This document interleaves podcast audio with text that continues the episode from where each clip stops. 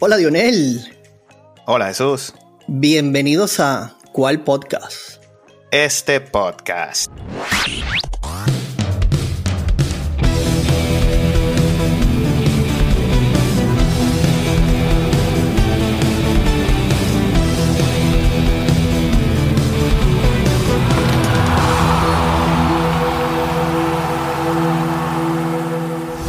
Lionel, tenemos equipos para Estambul, mi hermanito.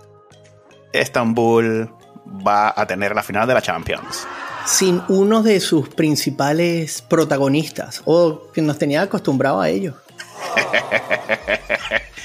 bueno, hermano, el Madrid acaba de caer derrotado por paliza ante el Manchester City. Cuatro goles a cero, hermano. ¿Qué te parece?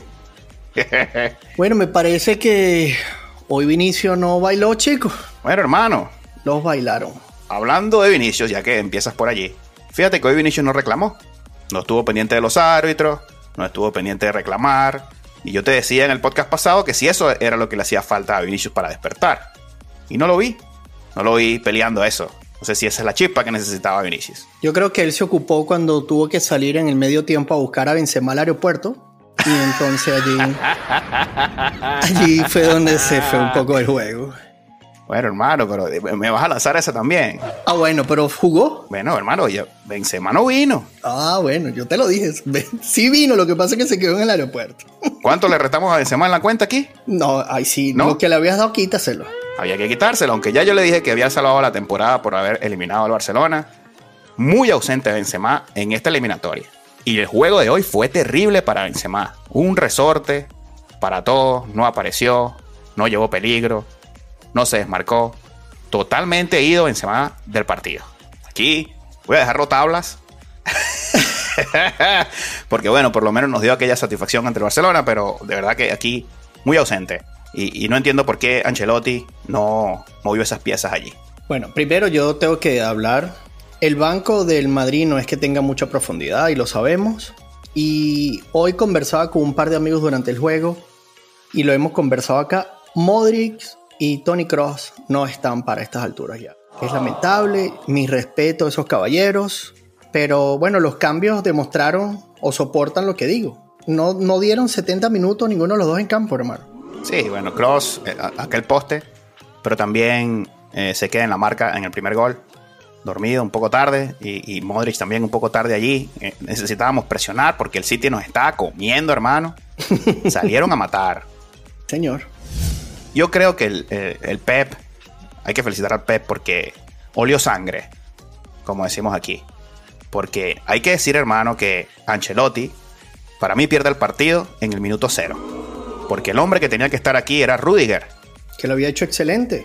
Salió en todo el mundo cómo Rudiger marcó a Haaland. Y entonces Ancelotti decidió sentarlo.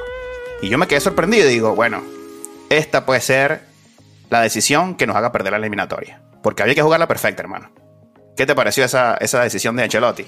No, terrible. Yo, yo supongo que él trató de jugarle un poquito al juego mental que le planteó Pep. No hizo cambios en el juego pasado. Sale con la misma alineación. Ellos dirán, bueno, este señor va a mantener esto, yo voy a sorprenderlo, yo voy a quitar una marca, tal vez él había pensó que Guardiola entrenó con Haaland particularmente en cómo desmarcarse. Me explico, tal vez... Pues claro, pero es que está bien. Trató, por supuesto, entonces digo, bueno, voy a salirle a jugar acá Caribe y no le salió. Hermano, o sea, yo lo que puedo destacar de las condiciones físicas del City, por 170 minutos, el mismo equipo, hermano, el mismo dominio. Lo de Bernardo Silva, lo de lo de Kevin De Bryan.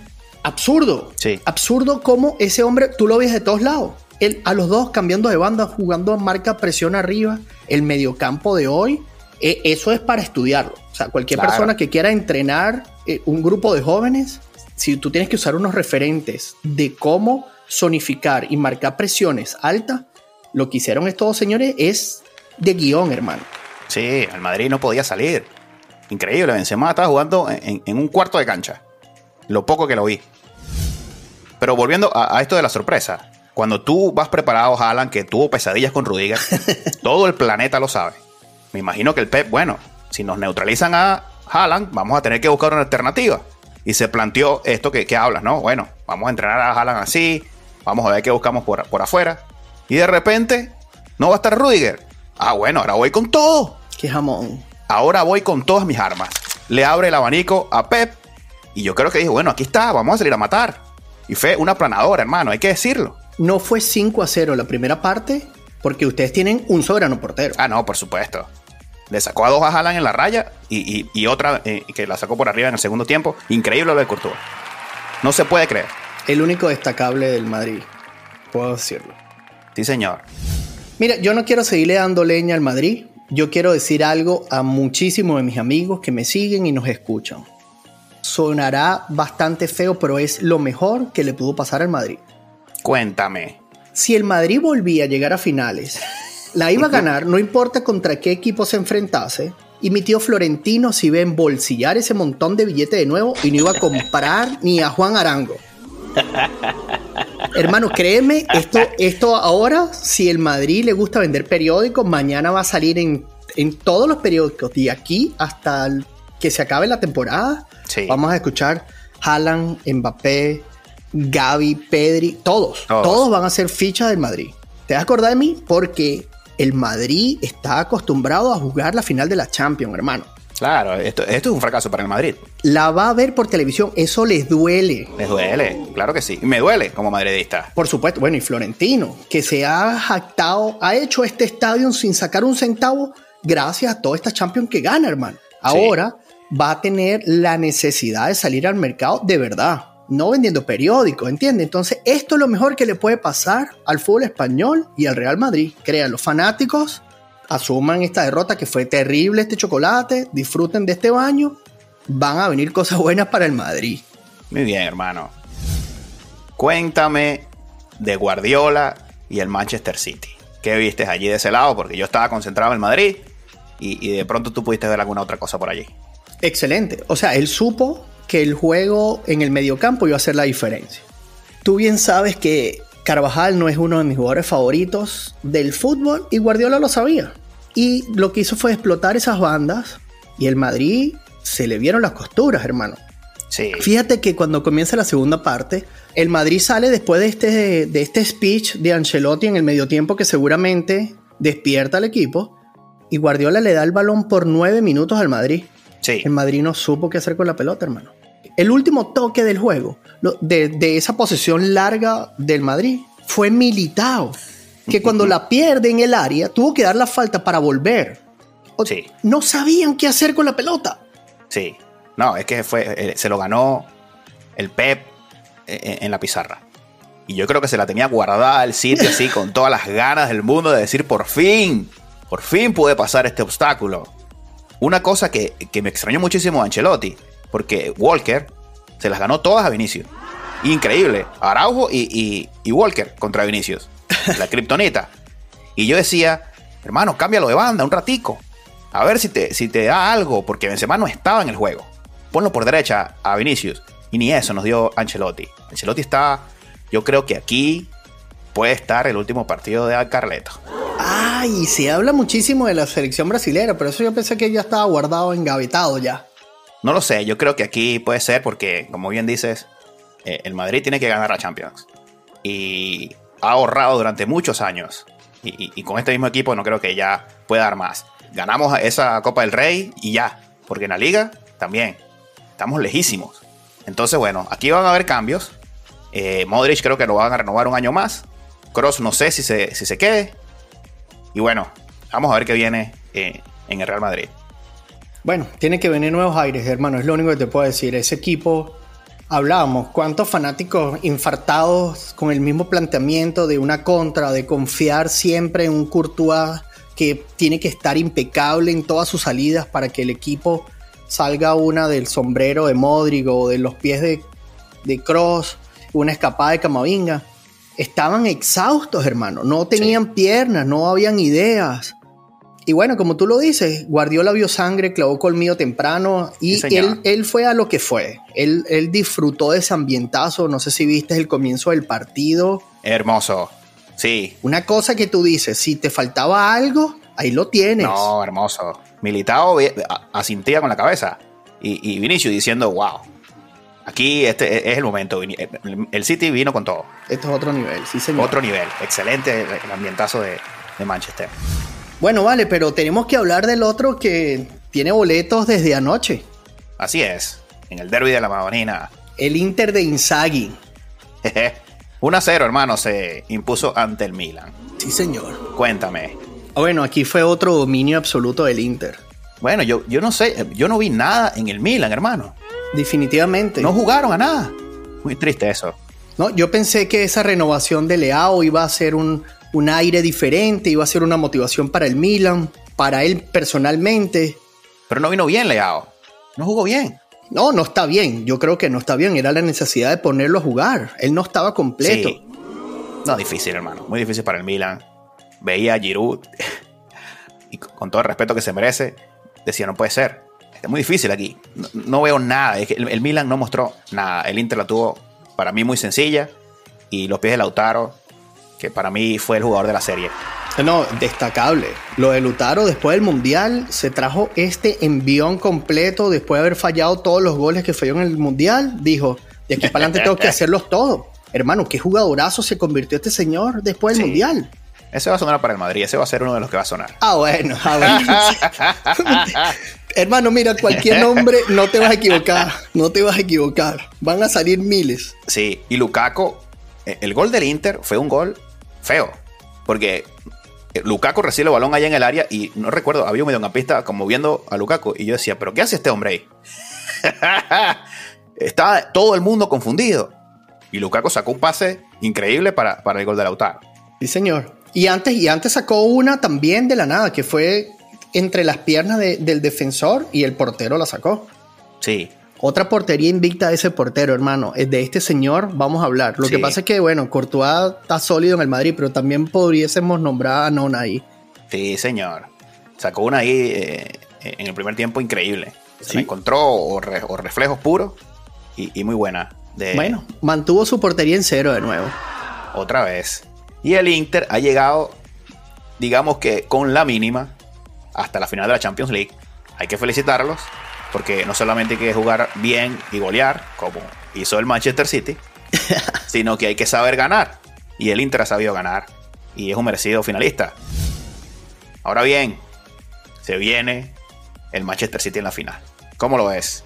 Bueno, lo que hemos hablado siempre. Esto es lo que le falta al señor Guardiola para, para pasar página. Porque definitivamente con este equipo que tiene y la manera como viene jugando. ¿Tú viste esos tres recambios del, Manchester City? En el último minuto yo me imagino que Ancelotti decía, ya tiren la toalla, hermano, ¿tú vas a tirar esos tres en serio?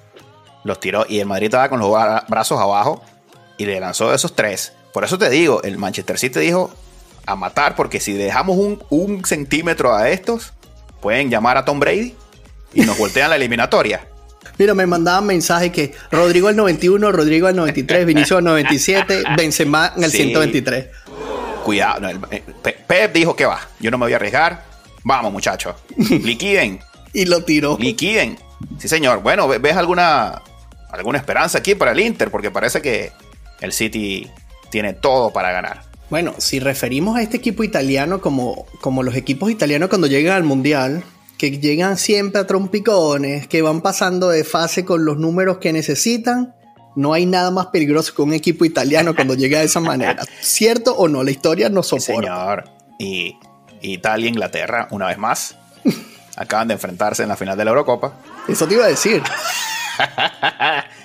sí, señor. Italia sabe mucho de esto. ¿Qué te parece ahí? Como, yo no sé qué va a pasar entre Lukaku y Seco, porque Seco lo vi bien. 9, pero de librito. Pero Lukaku cuando entró hizo la diferencia. Tiene un problema ahí interesante, el Inter. ¿Qué, ves allí? ¿A quién, ¿A quién pondrías tú? Definitivamente no puedes poner a jugar a esos dos señores de 9 a ambos porque van a chocar entre ellos. Pero va a ser bien interesante cuando tú tengas en la marca a Haaland con Seco Mira, hermano, eso es, eso es de comiquitas, porque esos dos señores son altísimos. y si en uno de los cambios te mete a Lukaku, que es ese, esa corpulencia ah, bien, bien diferente de un delantero como lo es Lukaku, va a ser bien bueno de apreciar. Como tú dices, va a ser un, buen dolor de cabeza para, para Inzaghi. Pero, pero yo creo que Guardiola va a seguir con este envión Y, va a salir, va a salir de nuevo a matar temprano. Él, lo necesita. Tiene que ganar. Es que tiene que ganar. No puede desperdiciar esta oportunidad el Pep. No. Es el momento. Ya eliminó el más grande. Se, se comió el más grande. Eso no significa que haya bajar los brazos contra el equipo del Inter. Importante. Porque, como tú lo decías, el Manchester City está a una victoria de coronarse campeón de nuevo. Este señor Pep Guardiola tiene 13 temporadas como, como entrenador y en 10 de ellas ha quedado campeón. Hermano, esto es absurdo. Y, no estamos hablando solamente de España cuando tenía. Bueno, eso era un equipo de ensueño, ¿cierto? Sí, sí pero inolvidable. Hablábamos de, de, cuando comparábamos, de que siempre conversamos entre Ronaldo y Messi, en donde se han destacado, que Ronaldo lo ganó todo, en todo donde fue. Este señor ganó la Bundesliga, ganó la Liga, ganó la Premier. Este año, en uno de nuestros capítulos hablábamos de que el señor dijo, ya déjenme en paz, vale, alguien más puede ganar la Premier. Yo no tengo equipo en este momento, el Arsenal está jugando mejor que nadie. Yo no las puedo ganar todas. Pero se, se las ganó. El señor está a uno de levantar de nuevo. Ah, sí, señor. Y, no, y no se trata de que de arrogancia. Tal vez en su momento él tenía un equipo que, que, no, que no veía compacto como para, para estas instancias. Y este señor está a un partido de levantar la Champions y a un partido de llevarse otra Premier. Entonces... Le falta la orejona. Bueno. La Premier, ya como él mismo lo ha dicho, va a ser uno más para él. Pero esta Champions es la que le falta al Pep. Para que ya termine de, sepultar a, a, los detractores, incluyéndome a mí. que le ha dado martillo. ¿Cuántos años dijiste que tiene dirigiendo el Pep? 13. 13. Quitándolo de Barcelona, el resto le he dado martillo al Pep. Porque le falta este trofeito, orejón, que todos quieren. Entonces, bueno, hermano, has hablado muchísimo del mediocampo del Inter y de esos cinco. ¿Pueden esos cinco neutralizar al Pep y ese tiquitaca que de verdad es una belleza? Bueno, va a ser interesante porque vamos a tener un mediocampo súper congestionado. Aquí es donde hace la diferencia un buen manager que sepa hacer esos pases entre líneas. Ambos equipos tienen delanteros que pueden jugar a ese, a ese romper esas líneas. Así que por eso vamos a ver un partidazo de nuevo. Así es. Bueno, ¿te atreves a dar un resultado? Uy, uy, uy. Bueno, de resultado a resultado es dificilísimo. Es una final de la Champions. Aquí no podemos esperar una goleada. O, o tal vez sí, quién sabe. Lo que sí es que Guardiola va a salir con este mismo planteamiento, de ahogar temprano y marcar temprano. La profundidad de esa banca hoy lo demostró. O sea, el equipo B que puso a jugar, que discúlpenme, no hay por ofender llamándolo B, eh, es tan bueno como todos los titulares, hermano. Sí, señor. Bueno, es que, es que, es que el City tiene, tiene mucha profundidad y tiene, tiene muchísima más plantilla que, que el Inter. Pero, pero aquí está un campeón del mundo hay un campeón del mundo aquí. Eso es. Bueno. Veremos una buena final de Champions, eso te puede decir. Va a ser muy buena. Va a ser muy buena. Mire, indícales a nuestros escuchas cuándo es esa final, hermano, por favor. Van a reunirse el 10 de junio, hermanazo, por la final y por la orejona. Bueno, ya saben, tienen que marcarlos en sus agendas. No hay nada más importante que ser ese día. No hay bodas, ni mucho menos. Vayan anotando en el calendario, péguenlo en la nevera, manden mensajes. Pidan permiso. 10 de junio, día importante para, para el PEP, día importante para Italia, que tiene, tiene ganas. Tiene ganas. y, y para cualquiera que ame este deporte, esto es la final de la Champions. Sí, señor. Bien, hermano. Hora de despedirnos. No sin antes invitarlos a que nos sigan en nuestras redes sociales, arroba cual piso podcast en Twitter y en Instagram. Y recuerden suscribirse a Spotify y a YouTube y corran la voz a, a las personas que crean que les guste nuestro contenido. Y bueno, estamos muy atentos a sus comentarios. Amigos del Madrid, no se preocupen, vienen buenos cambios. ¿Cuál podcast? Este podcast.